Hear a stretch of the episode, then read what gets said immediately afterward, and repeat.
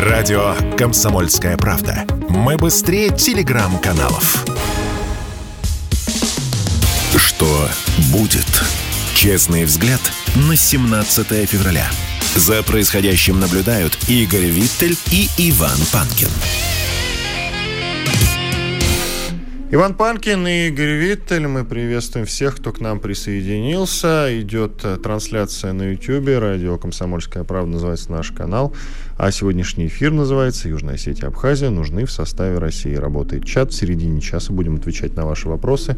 Комментарии, жалобы, предложения обязательно оставляйте. Так, ну что... К нам присоединяется Игорь Шатров, руководитель экспертного совета Фонда стратегического развития. Игорь Владимирович, здравствуйте. Здравствуйте. Тут э, интереснейшее интервью дал, очень такое развернутое интервью дал бывший помощник президента Владислав Сурков в интервью директору Центра политической конъюнктуры Алексею Чеснокову. И интервью это следующее. Четыре вопроса, четыре ответа. Да, да, нет, да. Самые интересные вопросы и ответы, это, конечно, третий и четвертый. Я их озвучу. Работая над Минскими соглашениями, вы исходили из того, что они должны быть выполнены. Знак вопроса. Он ответил нет.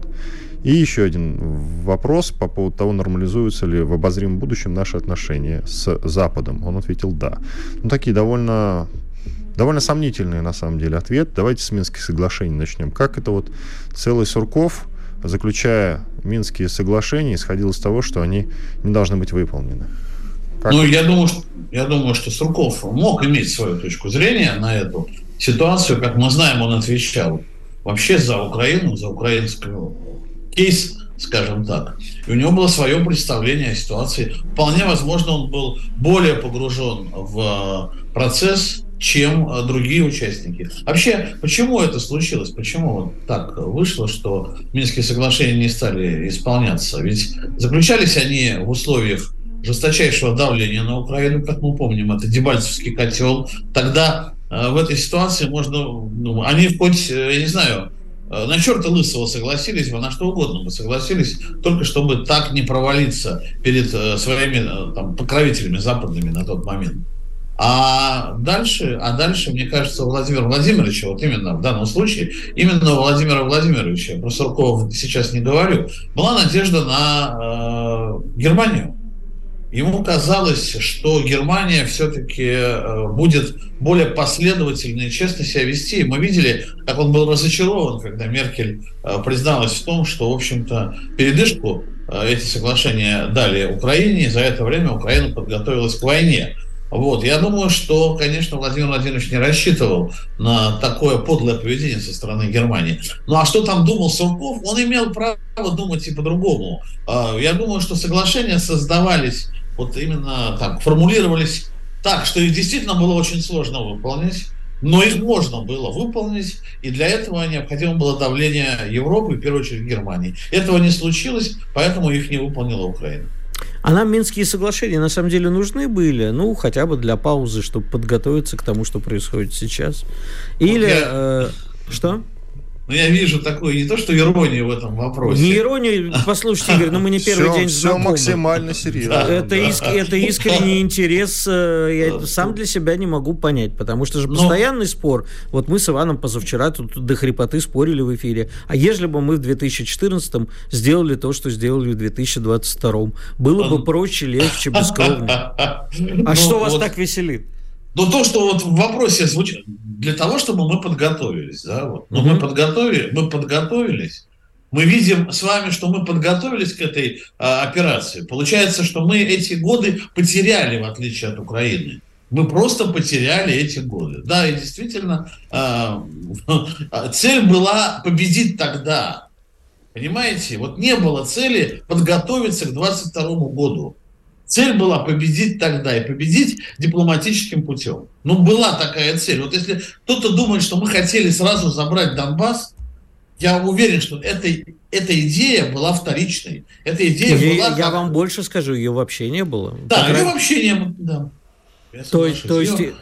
А, ее не было, но сейчас, оглядываясь назад, А, вот правда, мне кажется, что нескольким наивным уже сейчас, ну, как это смешно, конечно, говорить с высоты прожитых лет, но вот спустя 9 лет э, оглядываешься, понимаешь, что наша позиция была несколько наивным, и действительно, видимо, ну, не, вы правы, наверное, это какое-то личное отношение э, Путина к Меркель было. Потому да, что... и Путина к Германии в целом. Да, то, в том плане, что Германия не способна на самоубийственные для Европы, для себя поступки. Вот было ощущение такое, что ну как бы там, какая, как бы Меркель не отличалась от прежних канцлеров, с которыми у а, Путина складывались другие отношения, тем не менее она все равно вот эту линию канцлеров Германии вела. Мы не будем там вспоминать про канцлера, что они там отчитываются перед США. В общем, это там другая история из, из сферы конспирологии, но тем не менее Германия всегда старалась отстоять свои интересы на международной арене. И вот так вот случилось. Даже, даже Меркель не смогла. Меркель, я понимаю, взяли очень серьезно тогда на компромате на каком-то, который мы когда-нибудь тоже узнаем э, лет через несколько после ее смерти. Вот. А потом все Неужели то, выяснится, происходило. что Ангела Меркель работала все-таки на КГБ? На штате это понятно те годы она могла по-любому видеть свое будущее, когда была юной, юной Ну, единственный компромат, и то это не компромат, который я видел на Меркель, это ее фотография на нудистском пляже.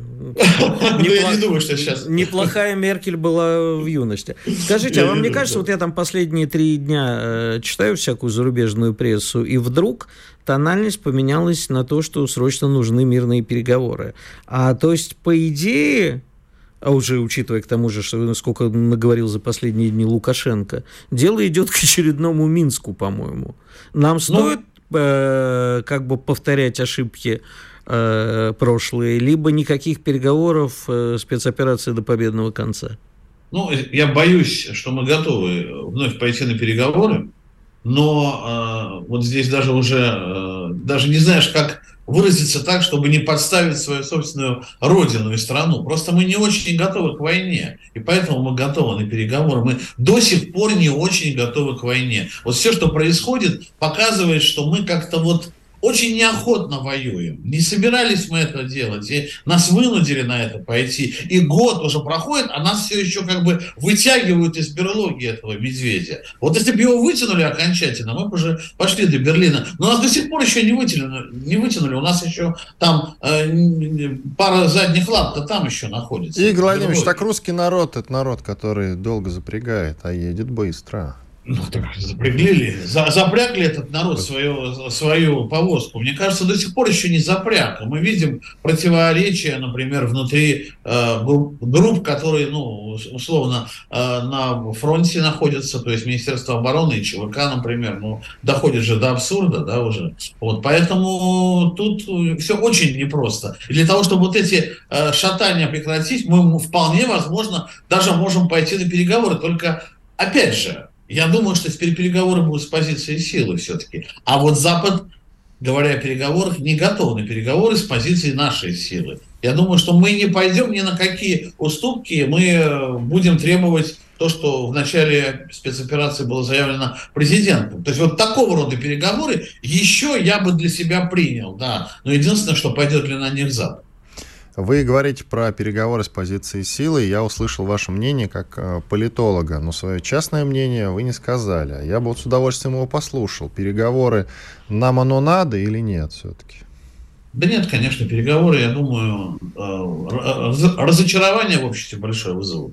Просто большое разочарование. Для чего был этот год нам нужен? Для того, чтобы собрать общество, э, ну, его как бы сверстать по новым лекалам. У нас возник консенсус на фоне СВО, да, у нас был э, крымский консенсус. Ну, кстати, он был даже слабее консенсуса на фоне СВО. Сейчас консенсус прямо вот такой серьезный. Все люди, э, как, ну, люди там, ну, люди, конечно, которые имели э, прямо противоположную точку зрения, либо покинули страну, либо спрятались глубоко-глубоко в свои, там, я не знаю, конуры, да, и в целом общество поддерживает президента, поддерживает эту позицию э, по Украине, И если сейчас вот какая-то перенастройка, я не знаю, я боюсь внутренних э, проблем, но дело в том, что я отношусь к числу тех людей, которые за войну до победного конца. Игорь, а, короткий вопрос, просто расширю свой предыдущий. Если сейчас пойдут на переговоры на наших условиях, то есть никакой уступки территорий,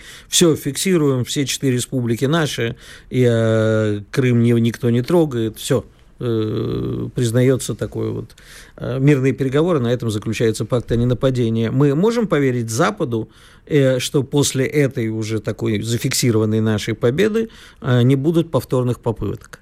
Нет, война не можем. Продолж... Нет, война продолжится через определенное время, она продолжится. Какое? Коротко. Ну, через ну, несколько лет. Несколько Хорошо. лет, я думаю. Четвертый вопрос и ответ бывшего помощника президента Владислава Суркова. Давайте обсудим. Нормализуется ли в обозримом будущем отношения России и Запада? И он говорит, да, нормализует, чем очень удивляет. Тут у нас минута до перерыва, давайте, если получится, коротко. А он, он, наверное, считает, что Запад находится сейчас в том же положении, в котором находилась Украина. У него такой экономический дебальцевский котел. Но мы помним, чем это закончилось. То есть вначале были переговоры, э, договоренности, а потом их неисполнение. Поэтому если мы на какое-то время и договоримся с Западом, то тоже ненадолго. Ну, точно не навсегда. Не навсегда, но у нас все не навсегда в том, что касается Запада. Хотя бы на время-то договориться, а дальше увидим. Ладно. Ненадолго. Ненадолго. Оставайтесь с нами, пожалуйста. После перерыва еще продолжим. В студии радио «Комсомольская правда» Иван Панкин Игорь Виттель на связи с нами. Игорь Шатров, руководитель экспертного совета Фонда стратегического развития. Я напомню, что на нашем канале радио «Комсомольская правда» в YouTube идет прямая видеотрансляция. Подписывайтесь на канал, смотрите трансляцию, лайки, дизлайки ставьте, в чате пишите. Через две минуты продолжим. Спорткп.ру О спорте, как о жизни. Будет? Честный взгляд на 17 февраля.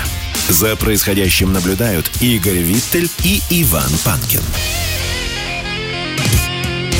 Все так, Иван Панкин и целых два Игоря. Виттель и Шатров, руководитель экспертного совета Фонда стратегического развития. А, Игорь, вопрос такой. Тут прозвучало, что вы за войну до победного конца.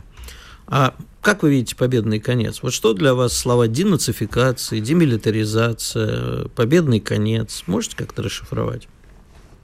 Вот когда сказали, э, или кто-то из вас, я не, не, не запомнил, к сожалению, что останавливаемся с позиции силы на том, что я 4, сказал, да. Вы, да, Игорь, да. Четыре, четыре, стран, четыре региона наши, пакт на ненападение, но, например, на остановка с позиции силы такая меня тоже не устроит.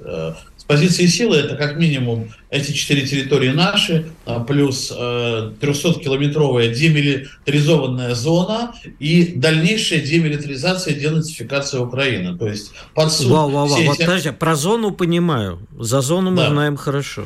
Демаркационная. Демаркационная тоже понимаю. Да. Вот дальнейшая демилитаризация, полностью разоружение Украины, запрет на создание э, собственной да, армии. Да, да, запрет на создание собственной армии или сохранение полицейских сил, там, собственных, не более того, и под суд все эти Азовы и прочие, прочие нацисты. Это должно быть прописано в, договор, в договоренности. Одну секундочку. Под суд Азов да. и прочие нацисты, это либо да. они на нашей территории, мы их судим, а я, кстати, замечу, что не далее, как сегодня э, договоренность об обмене 100 пленных на 100 э, взаимная, и там, кстати, опять-таки азовцы есть, кажется. Запрещенные в России, на да, всякий случай. На всякий случай, да. Так вот, это возможно тогда, когда в Киеве будет сидеть э, либо наша власть, ну, либо, не представляю себе, как это будет выглядеть, полностью лояльная э, нам власть. Есте, естественно, одно из условий – это выборы, выборы, новые, новые выборы, и под контролем, э, в частности, с участием контроля это должен быть со стороны России, в частности. Как а это, международных наблюдателей допустим? Не знаю, это вот все. А из каких стран? Ну, не знаю. Из Аргентины, Бразилии, Венесуэлы вполне возможно. Но мне кажется, вот. что мирный договор способ, должен быть только тогда, то есть как бы зафиксирован, когда под ним все-таки подпишутся страны, принимающие решения, при всей моей любви к Аргентине, не плачь она по мне, э, все-таки э, Соединенные Штаты, Франция, Германия. Боюсь, что придется допустить Польшу к этому. Ну, это мы фантазируем с вами. Я пока говорю об условиях. Вот это как раз Я из разряда... Вот смотрите, смотрите, Игорь, что получается. Это как раз условия из разряда вот того, о чем говорил Сурков. Они в принципе выполнимы. Но мы же с вами не поверим в то, что не верим в то, что Украина на это пойдет. Да? Но условия-то выполнимые. То есть как вот? Условия выполнимы, но мы не верим в то, что Украина их исполнит. Вот, кстати, о чем и говорил Сурков. То есть он создавались выполнимые условия, которые по его информации Украина не собиралась исполнять, поэтому он не верил. В данном случае я говорю о том, что эти условия должны быть выдвинуты. Наверное, они не будут исполнены, ну и надо завершать тогда будет э, эту операцию каким-то образом, как минимум доходить до западных э, Э, регионов э, Украины и дарить э, Западную Украину Польше. Я думаю, вот в принципе, если мы говорим о войне до победного конца, победный конец – это остановка не на границе Польши. Нет, пускай, ну, мы так вынуждены, видимо, будем согласиться с тем, что граница Польши к нам приблизится немножко, да. Она за, за, займет, э, Польша займет Львовскую и прочие области, ну, а мы все остальные территории. А дальше, дальше, не факт, что это оккупация на века вполне возможно, реальная граница Российской Федерации пройдет по Днепру, а на остальной территории будет сформировано новое украинское государство. Вот и все. Вот, вот в принципе я вижу такой сценарий. А что вы скажете про слово, да, слово денацификация? Вот как вы себе это видите? Ну, денацификация – это как раз вот ликвидация всех этих э, нацистских групп, завершение того, что мы не завершили э, после 45 -го года, там, до 50-х, до середины 50-х годов бегали по лесам, а потом взяли и всех простили, да, понимая, что ничего не закончилось. Ничего не закончилось. Эти лесные братья ни в Прибалтике не закончились, ни на Украине не закончились. Мы всех простили. Ну вот результат этого мы сейчас пожинаем. Мы не должны этого допустить. Мы должны искоренить эту заразу. А это что значит? А значит, какое-то влияние наше на, эту, на этой территории, даже если мы оставим ее некоему украинскому государству, должно сохраняться настолько, чтобы мы контролировали все вплоть до школьного образования. Потому что именно, ну, вспомним, да, известного канцлера, да, кто выиграл э, войну. Приходской учитель, э, сельский учитель и приходской священник выигрывает войну. Так вот, пока в школе э, не будут воспитаны пара поколений, мы не сможем успокоиться в школе, в которой э, нацизм будет э, под запретом. Мы не можем быть спокойны до тех пор. Вот такая ситуация. Что касается всех тех разговоров, которые возникли вчера вечером по поводу возможного присоединения Южной Осетии и Абхазии в состав России, что скажете? Я написал у себя в телеграм-канале э, об этом следующим образом. Я не вижу вообще перспективы такой вот геополитической необходимости э, присоединения, вступления в состав России, Южной Осетии и Абхазии на данном этапе. Но совершенно разумным шагом было вступление Южной Осетии и Абхазии в состав союзного государства. Сняты все препоны в виде позиции Александра Григорьевича. Ярым противником этого был всегда Александр Григорьевич Лукашенко. Я практически уверен, что он согласится теперь на такой сценарий, потому что ему не перед кем отчитываться. Перед Западом э, отчитываться нет необходимости и строить глазки Западу. А в Латинской Америке, в Азии и в Африке никто не спросит, что он там э, частично признанные государства делают вместе с Белоруссией и Россией в составе союзного государства. И вот этот сценарий был бы хорошим ходом, который показал бы ну, так вот, э, поставили бы мы на вид таким образом своему любимому, в кавычках, Евразийскому экономическому союзу, который у нас до сих пор ни шатка, ни валка существует. У нас там нет союзников в Евразийском экономическом союзе, кроме Белоруссии. Ну и всем остальным э, проектам, в которых мы участвуем, и, где мы считаем себя единоличными лидерами, всяким там ОДКБ и СНГ. Мы показали бы сейчас как вообще можно устраивать союзнические отношения. Потому что самым лучшим проектом, где Россия ну, является лидером, к сожалению, является такой маленький, ну, в таком геополитическом плане всего два государства, проект союзного государства. Его пора расширять. По этой модели вот можно, присоединяя сейчас туда небольшие государства, и не самую большую обузу на себя брать, да, но тем не менее показывать, как можно кооперировать экономики. Там ведь э, не, не, не, э, там именно кооперация, вот у нас в отношениях с Белоруссией самое важное, что происходит, это кооперация, когда цепочки э, производственные, они э, из, из одной в другую страну переходят и обратно возвращаются, когда конечный продукт важен, а не прибыль, полученная в результате э, на, на, на отдельном э, отрезке каким-то конкретным производителем. Нет конкуренции между производителями, ну, в перспективе, в иде, вы, по, по идее так должно быть пока еще в идеале, пока не везде так, между производителями аналогичной продукции и так далее. Они наоборот кооперируются. Я уверен, что МАЗ, там, например, и КАМАЗ рано или поздно скооперируются. Теперь с кем кооперироваться? Не с МАНом же теперь, да? Вот, поэтому я думаю, что вот здесь большие перспективы. Был бы рад, если бы такая, э, неожи... такое заявление прозвучало на следующей неделе с, с трибуны, с которой будет выступать. Подытожим, то есть не вхождение в состав России, а вхождение в состав союзного государства. Да, Вы упомянули да. слово «абуза». А какие обязательства на нас э, возложены в рамках союзного государства? Я просто не очень хорошо знаю. Нет, но я имею в виду абуза в том плане, что мы как тянули Южную Осетию и Абхазию, так и будем, конечно. И в чем тогда абуза, если действительно мы и так их снабжаем, спонсируем и т.д.? Не слишком большая абуза, я еще раз говорю, не слишком большая. Просто в чем абуза? В том, что, конечно, это не до экономики. Понятно, что это не то, что сателлитные экономики, а такие ну, в общем, экономики, которые полностью зависит от Российской Федерации, да, но тем не менее, еще раз говорю, геополитически это хороший ход, экономически это пока никакой ход, это, но для Беларуси, кстати, это было бы очень важным таким элементом расширения своего влияния, ведь они до сих пор не признают Южную Осетию и Абхазию, вот если они признают Южную Осетию и Абхазию и расширят свое влияние на Кавказ вот таким образом через эти государства, ну это будет очень хороший для Лукашенко ход. Может там Карабах союзное государство еще принять, то без Шарцах. Ну, ну нет, я считаю, что Приднестровье тоже там должно находиться. Согласен. А другой вопрос. Понимаете, мы же все время поддерживаем абсолютно справедливо народ Южной Осетии. Никто же не против. Только при этом мы поддерживаем еще южноосетинские элиты, которые устроили из Южной Осетии черную дыру и любимую тропу контрабандистов, ну, которые абсолютно работают не тайно, а явно в со- союзе с южноосетинскими элитами. Вам не кажется, что мы все время поддерживаем какие-то странные режимы?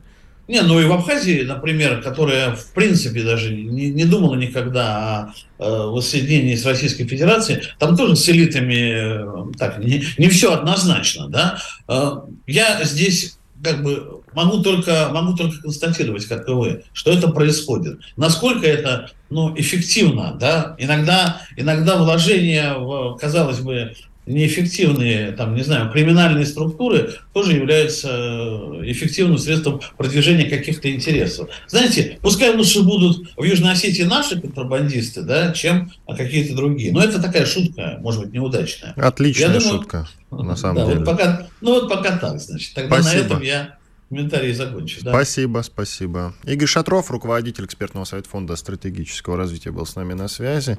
Ну что, Игорь, положительное у тебя впечатление от общения с, с тезкой? Ну, в общем, э, я с ним да, давно знаком, поэтому подтверждаю, что идея, почему-то нам с тобой в голову не пришло, что возможны и другие варианты, то есть союзное государство. И второе, конечно, да, позиция это сукины дети, но наши сукины дети, вот. которую мы цинично заимствовали у американцев, иногда работают, но не всегда. Потому что, как я уже однократно говорил, мы ставим зачастую не на сукиных детей, а на сволочей идиотов. Большой перерыв, четырехминутный. После полезной рекламы, хороших новостей вернемся. Впишите в чат, сейчас ответим на ваши вопросы. Радио «Комсомольская правда». Мы быстрее телеграм-каналов. Что будет? Честный взгляд на 17 февраля. За происходящим наблюдают Игорь Виттель и Иван Панкин. Иван Панкин и Игорь Виттель. Мы продолжаем. Это блок экономики. И сегодня у нас Алексей Зубец, директор Института социально-экономических исследований Финансового университета при правительстве России. Алексей Николаевич, здравствуйте. Здравствуйте. Здравствуйте, Алексей Николаевич. Э, ну, начнем вот с чего. Значит, э, эксперты Высшей школы экономики, я бы сказал, не к ночи будет помянуты, но все-таки не ночь еще, э, выпустили исследование импортозамещения в российской экономике вчера и завтра где я с удивлением прочитал, что доля импорта в российской экономике составляет всего 20%, а в Европе доходит до 60%. 70. Я не буду спрашивать авторов этого исследования, понимают ли они, что доля импорта в Европе, которая находится, в общем-то, а, на острие глобализации, это нормальное абсолютно явление, а в нашей ситуации ненормальное. Но вот цифра 20 меня удивила. Я так считаю, что в большинстве отраслей аж до 80, косвенно или прямо. А, смотрите, ну про Европу давайте. Сначала а, о чем мы говорим, когда мы говорим о том, что доля импорта в Европе очень высока. Ну вот представим там страну под названием Бельгия, да, из каждой точки которой до внешней границы, ну, не больше 200 километров. Ну, то есть у Бельгии можно проехать с конца в конец там на автомобиле за, за один день, может меньше. Поэтому, естественно, и плюс к этому единая еврозона. Поэтому, естественно, там какой-нибудь маленький пивной завод, да, расположенный где-то в Бельгии, делает там продукцию для местного рынка, а еще что-то поставляет Францию, которая там 50 километров от них. Поэтому для них вот высокая доля экспорта и импорта это совершенно нормально, это абсолютно логично. Вот э, именно в каждой стране, да, то есть если возьмем Европу в целом, то там доля импорта, конечно, меньше. Но если мы возьмем по отдельным странам, то она действительно особенно велика, особенно для малых стран. С этим понятно. Если мы говорим о доле импорта в России, то здесь надо понимать, о чем мы говорим. Это либо оборудование, либо это а, общее количество благ, товаров и услуг, которые попадают на потребительский рынок, ну или, я не знаю, там а, инвестиционные блага, да, которые тоже где-то приходится брать. Если мы говорим о потребительском рынке, то здесь действительно можно говорить о том, что доля импорта действительно в последнее время упала. А, и, ну, там про 20% я не готов на это соглашаться, но а, она все-таки достаточно не, не очень велика, да. Если мы говорим об, а, скажем так, о промышленных благах, товарах промышленного значения, то она все-таки выше. Поэтому надо четко понимать, о каких, а, собственно, сегментах российского рынка мы говорим, и тут очень важна динамика, потому что, ну, мы помним там 90-е годы, кто постарше помнит, когда, собственно, в Москве продавали там бельгийскую свеклу за валюту, да, в центре Москвы были магазины, где рубли не принимали, ну, это начало 90-х годов, а, а принимали только доллары, да, а и продавали свеклу, привезенные из Бельгии. Сейчас, понятное дело, такого нет. А вот а, в основном Россия покрывает свои потребности за счет, а, ну, в основном, да, за счет собственного производства, но, тем не менее, импорт все-таки достаточно значительный, и это надо понимать. Но его доля стремится к, ну, не сказать, чтобы к минимуму, но она снижается. Ну, потому что стало сложнее что-то покупать за границей, а, вот, ну и интенсификация внутреннего производства дает свои результаты. Но вы верите в цифру 20%? Вот по вашему ощущению какая? Нет, я в это не верю, но опять же надо смотреть где, в чем. Если мы говорим там а, об автомобильном рынке, то понятно, что это далеко не 20 и даже там не 70 да, а, процентов импорта. А вот если мы говорим о рынке, я не знаю, там картошки и каких-то вот таких простых продовольственных товаров, то там может быть, ну там с учетом Беларуси, там действительно может быть там импорт процентов 20. Если мы говорим об овощах и фруктах, то там доля импорта, ну там 50 и больше, да? Алексей есть, Николаевич, да, вот простите, я уточню. Да. Вот вы сказали, что больше нету свеклы из Бельгии. Значит, я на днях давал интервью израильскому телевидению, ко мне потом подошел их оператор и говорит, слушай, а вот я, когда мы прилетели, я видел, как из самолета выгружают тонны нашей сельскохозяйственной продукции. Базилик, картошку, морковку. Я говорю, ну, естественно, ты зайди в магазин... А? Редиска. Редиску. Объясните мне. Ну, мы не продаем бельгийскую свеклу. Зачем нам израильская морковка? Я понимаю, что какие-то товары, там, да, базилик действительно, может быть, у нас не очень хорошо растет. Но у нас, в конце концов, есть Краснодарский край, который способен кормить всех. Смотрите, главной проблемой российского сельского хозяйства является отсутствие мощностей для хранения мощности для хранения картошки, свеклы, моркови, что хотите, они стоят дорого, намного дороже, чем основные фонды для производства. То есть вы можете купить трактор, у вас есть поле, купить удобрения и семена, произвести там, я не знаю, тысячу тонн этой морковки. Но дальше возникает вопрос, что вы с ней будете делать. И если у вас нет дорогостоящих, технологически сложных мощностей по хранению этой морковки, вы вынуждены будете продать свой урожай там до ноября или декабря, ну, за без, ну не за бесценок, по цене там в 2-3 раза ниже, чем эта морковка будет стоить там в феврале-марте. Поэтому, ну и, собственно, сельское хозяйство, Министерство сельского хозяйства озаботилось вот последние там несколько лет, я об этом знаю, озаботились тем, что реально вот э, в это надо вкладываться. То есть э, бизнес по хранению овощей – это один из самых рентабельных бизнесов в нашей стране. Ну, потому что вы покупаете за, там, за 20 рублей, а через три месяца продаете тот же товар там, за 50-70. А вот. И, но просто элементарно нет вот таких пока мощностей, поэтому в сезон, когда закончилась своя продукция, то есть вне сезон, да, в зимний сезон, приходится привозить а, израильскую морковку и израильскую редиску, которая там моя морская свинка лопает с большим удовольствием. Я передам Израилю, что ваша морская свинка довольна. А, но, кстати, по зерну-то озаботились. У нас же сейчас огромный переизбыток зерна и спасает то, что у нас действительно современные элеваторы есть. Но хорошо, другой вопрос. Сейчас э, уже подряд несколько, опять-таки, читаю западную прессу, все говорят о том, что а, в результате перетрубации с нашими энергоносителями Европа будет перетягивать жиженый природный газ, в основном из американских, с азиатских рынков. И сейчас начнется газовая война между Европой и Азией, кто кого перетягивает, и, соответственно, цена на газ будет сильно расти. Вы верите в такой расклад?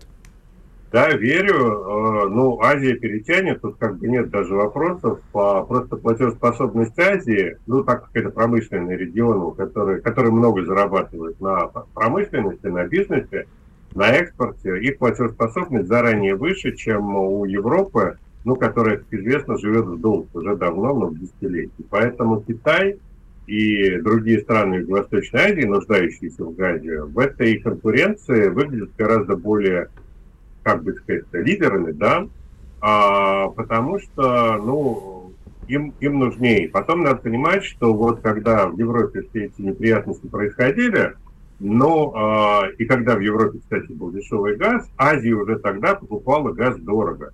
То есть привычка к дорогому газу у них уже есть. Индустрия, азиатская индустрия настроена под дорогой газ. А вот, а, поэтому в конкуренции за газ, за жиженный газ между Азией и Европой победит Азия. А где тут Россия может э, подзаработать? Ну, Россия может подзаработать, потому что сжиженный газ не а, попал под санкции, но проблема состоит в том, что у России нет технологий быстрого строительства, ну вообще не только быстрого, вообще строительства тоннажных э, заводов СПГ. У нас есть свои собственные технологии, разработанные «Газпромом», строительство заводов малой мощности, там 1-2 миллиона тонн в год. Если же мы говорим о крупных поставках, нужны заводы, которые производят в год там, 30 миллионов тонн жиженного газа. Все оборудование для этих заводов было импортное, они у нас есть, но их там буквально там 2 или 3. А, вот, но все оборудование импортное. Соответственно, а, ключевая задача для того, чтобы заработать на экспорте жиженного газа, состоит в том, чтобы ну, срочно напрячь там науку и научиться делать э, крупнотоннажное оборудование. Пока его нет, ну, строить э, заводы малой мощности, которые позволят, э, на, тем не менее, наращивать наш, э, несмотря на малую мощность, наращивать наше присутствие на рынке сжиженного газа. Иначе мы так и не сумеем воспользоваться вот этой новой нишей, которая возникает у нас на глазах. Но вопрос, э, почему мы раньше этим не занимались, э, видимо, задавать бессмысленно, да? Я думаю, да, бессмысленно. Ну, потому что никто не верил, что санкции будут такой силы, такой глубины. Угу. Скажите, пожалуйста, а как вы относитесь к тому, что Центробанк продолжает ограничивать снятие наличной валюты и, э, не, видимо, не собирается снимать? Это э, опасение чего? Это опасение, ну, мы, мы же понимаем, что наличность, долларовая и евровая наличность на российский рынок наличности не поступает. У нас есть э, рынок, когда люди сдают валюту, ну и, соответственно, вот это та валюта, которую вы можете купить. Значит, наверное, за последний год Центральный банк, если поднапрячься, мог бы наладить закупки наличной валюты, там, ну, условно говоря, где-нибудь в странах Персидского залива или на Ближнем Востоке, где-нибудь в Ливане местных банков, наверное, можно было бы договориться, чтобы купить наличную валюту в обмен, там, я не знаю, на золото или что-то еще. Но почему-то ЦБ этого, ну, по крайней мере, я об этом не знаю, может, они это и делают. А вот, то есть поставки наличной валюты на российский рынок крайне ограниченные. В этой связи, если разрешить снятие валюты, возникает резкий а, как бы дефицит, да, наличной валюты на российском рынке, который может его дестабилизировать.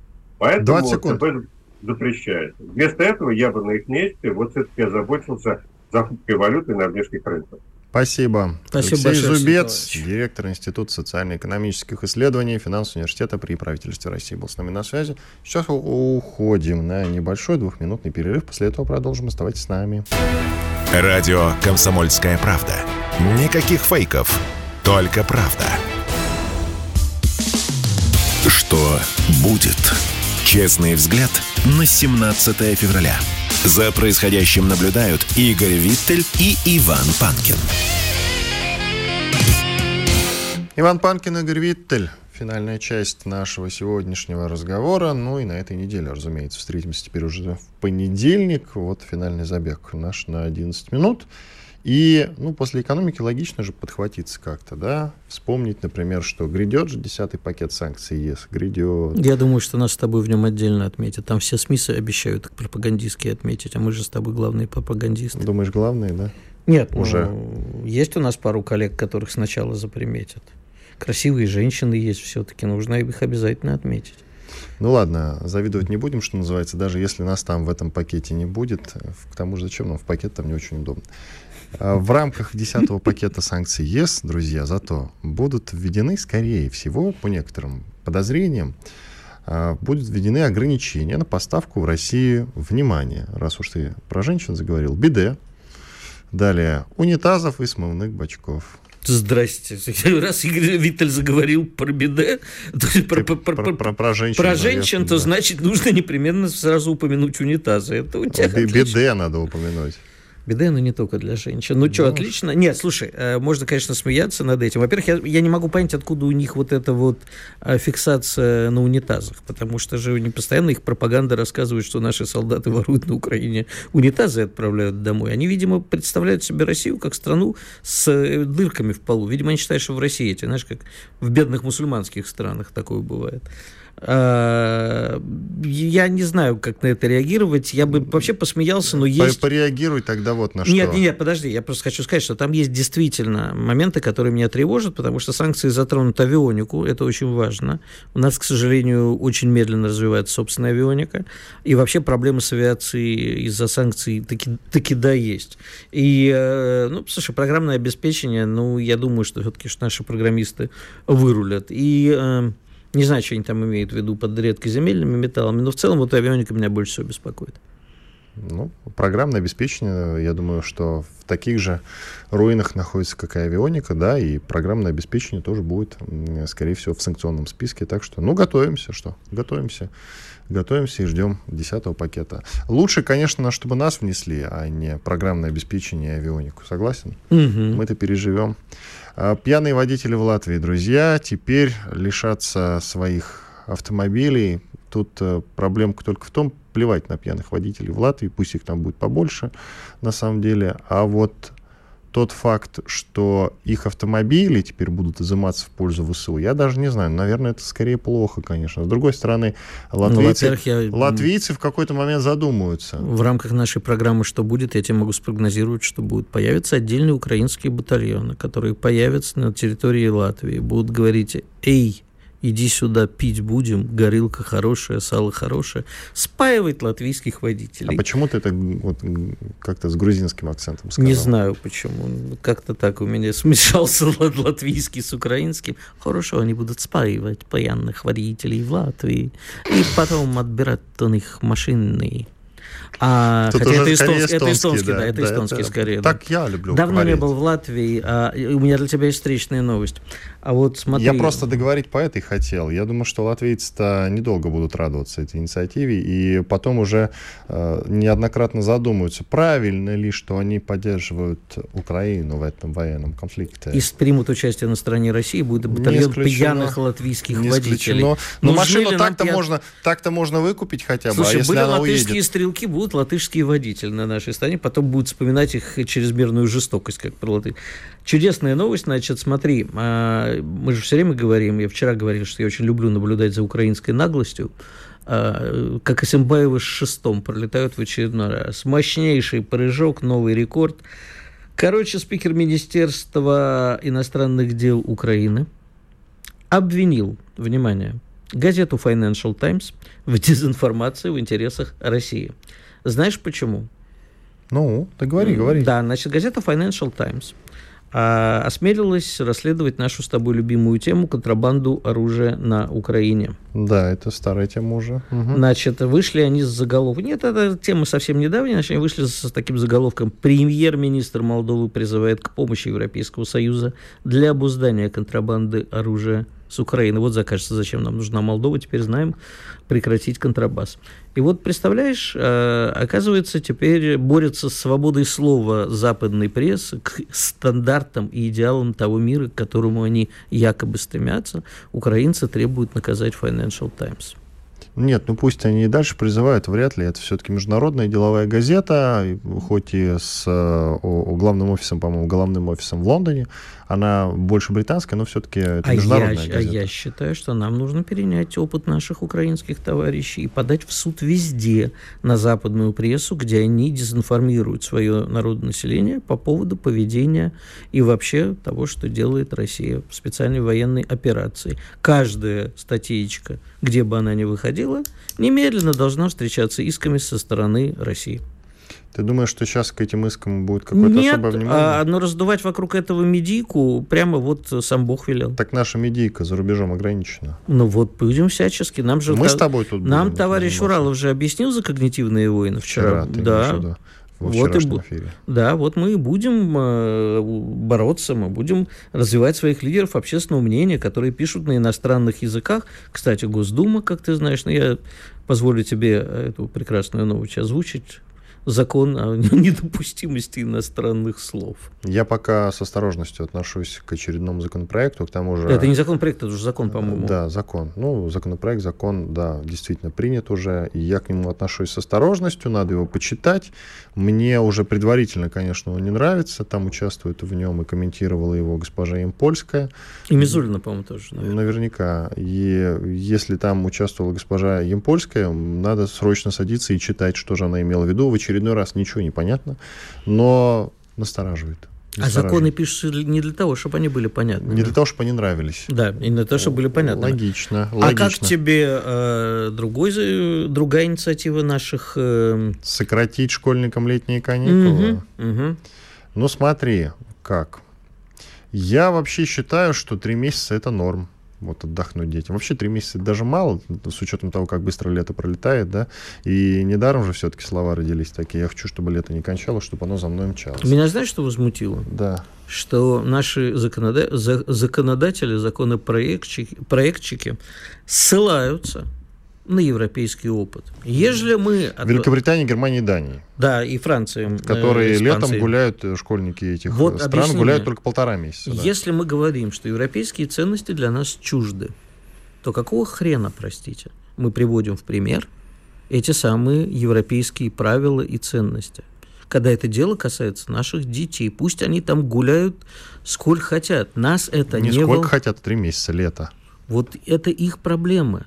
Нас не должно волновать, сколько они там гуляют, не должно быть примером нас. Если бы пришли и сказали, вот э, наши врачи, не какие-то там популисты, а действительно серьезные врачи, серьезные ученые, серьезные учителя, пришли к выводу, что это плохо влияет на детскую психику, например, действительно бы доказали, ну, действительно, там за каникулы ребенок очень сильно расслабляется, ему потом тяжело учиться.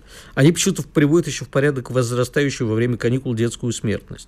Угу. Ну, как-то... Приводят я... такую статистику, что смертность у детей 5-9 лет летом вырастает на 21%. У подростков 10-14 лет даже на треть, а у тех ребят, которым там от 15 до 19 лет, на 19%. Эксперты говорят, изучили, что в других странах такого нет. Это, ну, наверное, потому что много свободы, да, и происходят какие-то несчастные случаи. Ну да, видимо, за детьми не следят. Но причем тут продолжительность каникул? И родители не следят за детьми, э, пионерские лагеря, или как они сейчас называются, не следят за детьми. Из-за этого дети там, не дай бог, тонут, не знаю, перегреваются, умирают. Но поэтому надо сократить детские каникулы, а не бороться с безалаберностью родителей и тех, кто принят, э, призван наблюдать за а детьми. ты не думаешь, что с безалаберностью родителей, организация, которую мы все знаем под одиозным названием названием опека и так борется чрезмерно. Нет, не находишь? С одной стороны, да, с другой стороны, нет. Там, где, понимаешь, у нас, как всегда, у нас там, где не надо, там борются, а там, где надо, там закрывают глаза. У нас вот все время какая-то очень странная операция зрения, особенно у органов опеки. Я думаю, что эта тема на самом деле не для обсуждения не для нашего обсуждения в финальной части нашей программы, потому что веселого тут мало, тут надо сидеть и разбираться. Я думаю, что мы как-нибудь возьмем, да и разберемся да. с тобой. Но могу тебе Более... веселое рассказать. Давай. А в одной американской школе э, темнокожие детишки, э, ну, я бы не назвал, конечно, это тоже веселым, вывели э, во двор белокожих детей, поставили их на колени и застали кричать Black Lives Matter. Офигенно. Классно. Веселая новость. Что ты? Ну, веселая новость. Ну, в результате как бы все закончилось более-менее благополучно. Чего? Там пришли родители, убили? полиция. Ну, не, для тебя только это. Вот знаешь, вот когда Шатрову задаешь вопрос, что для вас окончательная победа, человек четко отвечает. Ты тоже четко отвечаешь, да, че... расист ты, Ваня. Нет. Вот, нет. на самом деле, это, я к чему это говорю? Там уже назревает, поскольку это все, за... вот это вот, как я всегда говорю, маятник качнулся уже так далеко в правую сторону, точнее в левую в данном случае, э, то сейчас он начнет катиться обратно. Сейчас борьба с БЛМщиками и беспредельщиками начнется, но вместо БЛМ мы опять получим Куклукс-клан, расистов и так далее. А ты меня называешь расистом. Нет, Интересный ты человек, на самом деле. Нет, ты бы колоритно в белом колпаке смотрелся. Я бы в него целиком поместился, ты бы очень красив. Иван Панкин и Игорь Виттель были с вами здесь, остались довольны. Мы вернемся в понедельник, так что, что называется, ждите. Я напомню, что самые интересные фрагменты, если вам что-то понравилось, или вы подключились уже поздно к нашему разговору, вы можете пересмотреть, переслушать. Для этого сходите на канал радио «Комсомольская правда», подпишитесь на канал, там трансляция Южная Осетия и Абхазия нужны в составе России, поставьте лайк и переслушайте. Всего доброго. Чтобы получать еще больше информации и эксклюзивных материалов, присоединяйтесь к радио «Комсомольская правда» в соцсетях. В отечественных социальных сетях. Смотрите новые выпуски на Рутьюбе, читайте телеграм-канал, добавляйтесь в друзья ВКонтакте, подписывайтесь, смотрите и слушайте. Радио «Комсомольская правда». Самая оперативная и проверенная информация в эфире и соцсетях.